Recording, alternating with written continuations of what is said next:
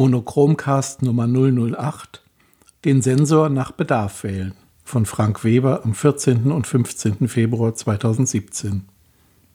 Liebe Schwarz-Weiß-Gemeinde, wer digital zu fotografieren beginnt, ist es gewohnt, von Aufnahme zu Aufnahme die ISO-Zahl, also eigentlich die Empfindlichkeit des Sensors verändern zu können. Will ich also meine Blitze im Studio nicht einzeln jeweils um eine volle Blende weiter aufdrehen möchte, kann ich einfach an der Kamera von ISO 100 auf ISO 200 gehen. Und gut ist es. Das ist bei Film allenfalls im Bereich der Planfilme so, dass die Empfindlichkeit von Aufnahme zu Aufnahme veränderlich ist. Gewöhnlich habe ich einen Film mit 10, 12 oder 36 Aufnahmen in der Kamera der ja insgesamt entwickelt werden muss, also auch einheitlich zu belichten ist.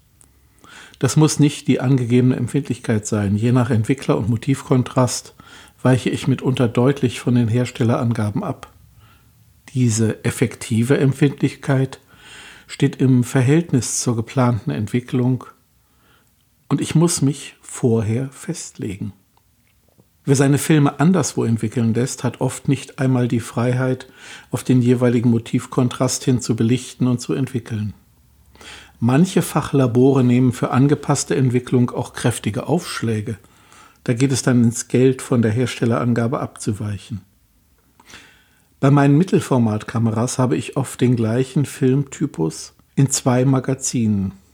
Einen belichte ich auf einen normalen Kontrastumfang hin nach dem Zonensystem von Ansel Adams, den anderen auf einen um eine Blende gesteigerten Kontrast, das heißt dann n plus 1. Entsprechend belichte ich den einen und den anderen Film je unterschiedlich und entwickle entsprechend. Nun aber mal zum Positiven des Films. Ich habe die Chance, je nach Bedarf eine neue Kamera zu haben.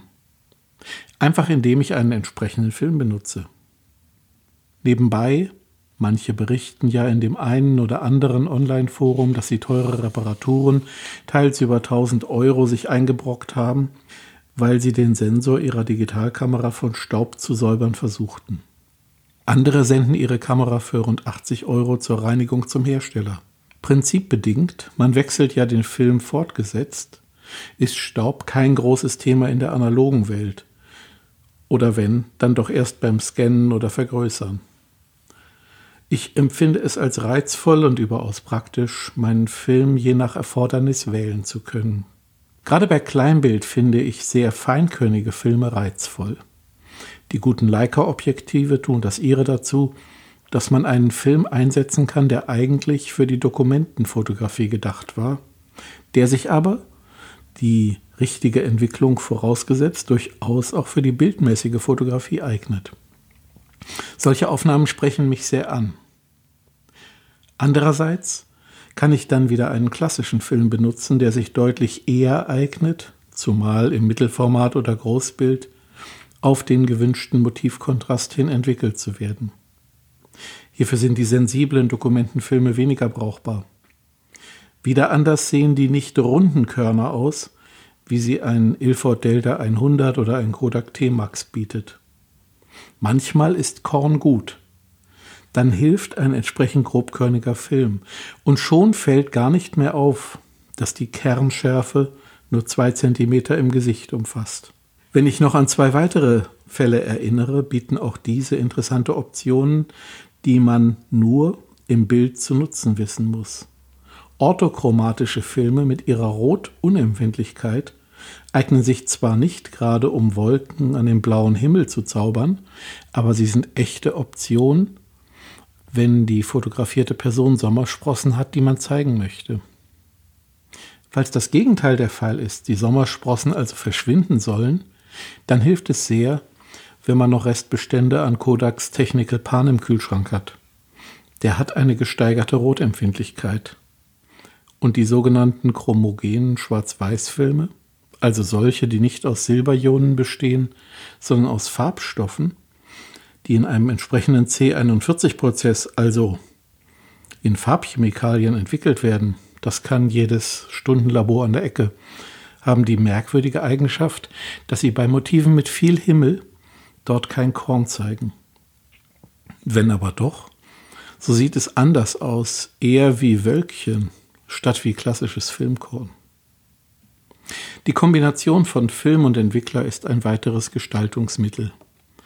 Einige Entwickler arbeiten auf Kanteneffekte hin, also auf eine klare Linie am Übergang von hell und dunkel. Andere optimieren das Filmkorn, sodass es weniger markant ist. Mitunter ist das gut. Wieder andere Entwickler nutzen die Empfindlichkeit sehr effektiv aus. Und noch wieder andere sind eher auf den Kontrastausgleich hin angelegt, verhindern also, dass Partien zu kräftig und andere durchsichtig entwickelt werden. In jedem Fall bieten unterschiedliche Filme, ich habe mich auf eine Handvoll eingeschossen, und unterschiedliche Entwickler, auch hiervon nutze ich fünf oder sechs, viele Möglichkeiten, die es zu nutzen gilt. Bei einer Digitalkamera habe ich andere Vorteile, aber den quasi automatisch mit dem Film und Entwickler gewählten Look habe ich so nicht. Klar, man kann anschließend zum Beispiel in Silver Effects eine Filmsimulation auf eine Datei, also auf ein Bild draufpacken. Aber das ist nicht dasselbe. Vor allem die wirklich hochauflösenden Materialien bieten seit ihrer Entwicklung in den 1990er Jahren viele neue Möglichkeiten. Und das Beste ist, dass ich diese Vorzüge mit einer Kamera aus den 1980er Jahren oder 70er oder 60er auch habe, denn ich habe ja den Sensor wechselbar. Und zwar mit jedem neuen Film, den ich einlege. Im Großbildbereich sind in den letzten Jahren direkt Positivmaterialien erschienen, die erlauben, dass ich nach der Aufnahme kein Negativ entwickle, sondern direkt das Bild. Als Unikat. Ja, diese Materialien sind teuer und alles andere als vollkommen in ihrer geringen Steuerbarkeit. Manche passen durch Vorbelichtung den Kontrast an und so weiter. Es sind aber neue Optionen, die niemand bedachte, als die entsprechende Kamera in den 1970er oder 60er Jahren entwickelt wurde. Bei einer Digitalkamera kann man oft die Objektive und allerhand Zubehör wechseln. Die eigentliche Bildeinheit, den Sensor und den Prozessor, die sind es, die das Bildergebnis ausmachen, kann ich nicht wechseln. Sie sind fest verbaut. Eine analoge Kamera hingegen ist bloß ein lichtdichter Kasten. Hinten kommt ein Film rein oder daran, im Magazin, vorne kommt ein Objektiv daran. Manchmal ist der Verschluss in der Kamera, dann muss man mit der entsprechend kürzesten Belichtungszeit sich eben arrangieren. Teils sitzt der Verschluss im Objektiv. Die eigentliche Bildeinheit aber, das ist der Film. Sofern also die Andruckplatte den Film vernünftig in der gewünschten Position hält, ist mit neuen Filmen quasi eine neue Kamera aus der alten geworden. Wenn ich auf die Idee komme, zukünftig Platindrucker anfertigen zu wollen, kann ich Negative herstellen, deren Kontrastkurve diesem Zweck angemessen ist. Wenn ich auf Auskopierpapiere oder Albumindrucke umsteige, bitte sehr. Mit anderen Worten, solange die analoge Kamera nur eine Kammer ist, in die ein Film bestimmter Größe eingelegt wird, wird sie nicht veralten. Mit neuen Filmen, neuen Entwicklern und so weiter kann ich eine alte Kamera immer wieder zu neuem Leben erwecken sofern sie bloß lichtdicht bleibt. Das ist nicht bei jedem Balken der Fall. Bei digitalen Kameras handelt es sich letztlich um Produkte, die auf genau einen Zweck hin entwickelt wurden. Diesen einen Zweck erfüllen viele ausgezeichnet. Ob man das aber in einigen Jahren oder Jahrzehnten wird sagen können, scheint zumindest fraglich. In Zeiten, in denen fast alles möglich ist, finde ich die Festlegung auf einen Film meistens hilfreich.